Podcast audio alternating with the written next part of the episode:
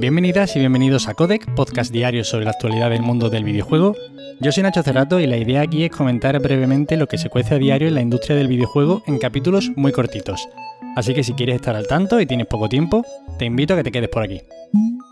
Y hoy empezamos hablando de Sega y de Microsoft, que han anunciado un acuerdo de colaboración para desarrollar bajo las tecnologías de Azure, ya sabéis, todo el entorno de soluciones corporativas que tiene Microsoft en la nube, de cloud computing y todo esto, y así establecer un entorno de desarrollo de nueva generación. Esta alianza formaría parte de la estrategia de Sega a medio y largo plazo, que tratará de anticiparse a lo que tiene toda la pinta, la verdad, de que será la plataforma de desarrollo de cara al futuro. No sé si comentábamos de hecho hace algún día que el segmento de Microsoft que más ha aumentado en beneficio durante este último año fiscal ni de lejos era, por ejemplo, Xbox. Entiendo que tampoco es lo que esperaríais oír ninguno de vosotros, pero es que lo que destaca sin duda en los resultados financieros de Microsoft son los ingresos que genera Azure y otros servicios en la nube, que de hecho aumentaron un 50%. Es decir, que tiene mucho sentido y me parece muy inteligente por parte de Sega. Y a ver si es verdad que cogen alguna de estas tendencias que le beneficien y se ponen de nuevo muy de moda en el mercado del videojuego. Es cierto que ya están un poco relegados al papel de publisher, y que tiene algunas cosas muy buenas, como por ejemplo la saga Total War, pero es que poquito más me da la sensación destacable así durante estos últimos años. En cualquier caso, es muy interesante esta alianza y veremos a ver cómo se desarrolla.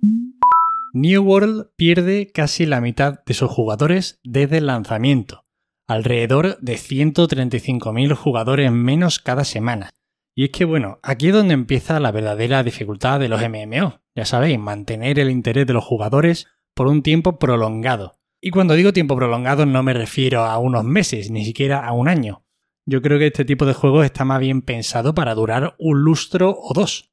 A pesar de todo, sigue contando con buenas cifras. Ahora mismo tiene en torno a 400.000 jugadores. Lo que pasa es que si sigue esta sangría, pues no sabemos desde luego hasta cuándo va a durar. También sirve esta noticia para recordarnos lo difícil que es medir el éxito de un lanzamiento en esta época en la que tenemos de por medio Twitch y todas estas cosas que quizá magnifican muchísimo lo que podría ser un éxito discreto de lo que es pues algo verdaderamente extraordinario. Es muy fácil que se generen olas de locura cuando hay tantos medios para la difusión, pero bueno, veremos a ver eso, si realmente este juego se queda como un típico juego que explota en Twitch durante un tiempo y luego se olvida, o si consiguen verdaderamente mantener a la gente como prácticamente solo ha conseguido, bueno, prácticamente no, como solo ha conseguido con un éxito rotundo World of Warcraft.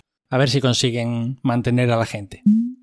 Ubisoft quiere crear videojuegos con NFT. En el marco de haber presentado hace poquito sus resultados del último cuarto de su año fiscal, entre otras cosas, se han mostrado muy entusiasmados con la tecnología blockchain y la idea de entrar de lleno en este mercado.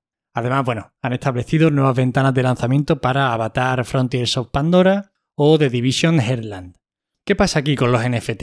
A ver, lo primero rápidamente, por si hay alguien que no esté ubicado y no entienda todavía muy bien qué significa esto del NFT, básicamente son activos no fungibles, es decir, activos únicos en este caso digitales, parecidos al Bitcoin por el uso que se hace de ellos, pero muy diferentes porque tú, por ejemplo, puedes cambiar un Bitcoin por otro. Sin embargo, NFT solo hay uno, son únicos. Por ejemplo, una obra de arte digital. ¿Qué es lo que está sucediendo aquí? Evidentemente se está utilizando para especular y el problema de especular con este tipo de activos es que tiene un impacto medioambiental muy bestia. Evidentemente nadie quiere comprar un wallpaper de una raya negra por 200.000 euros lo que quieren es poder venderlo en un futuro por 300.000, por lo que sea, ¿no? Ante esto, empresas como Valve o Epic se han posicionado muy claramente.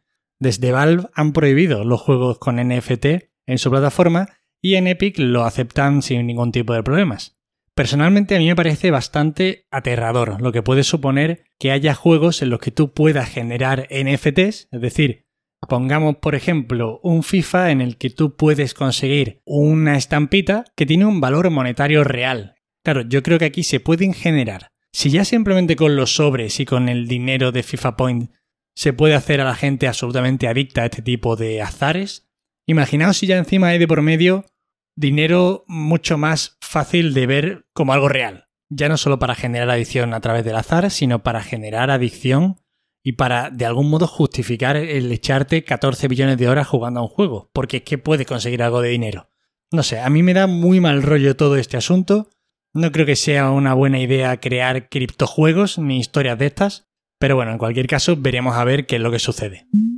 Y para acabar hoy, repasamos los juegos que llegan en noviembre al Game Pass y a PlayStation Now. Y empezamos con el Game Pass, que en noviembre viene cargadito. Por supuesto, el destacado es Forza Horizon 5, que llega el 9 de noviembre. También ese mismo día llega el Football Manager 2022 para PC, que también es un juego con un nicho importante de jugadores muy fans de esta saga.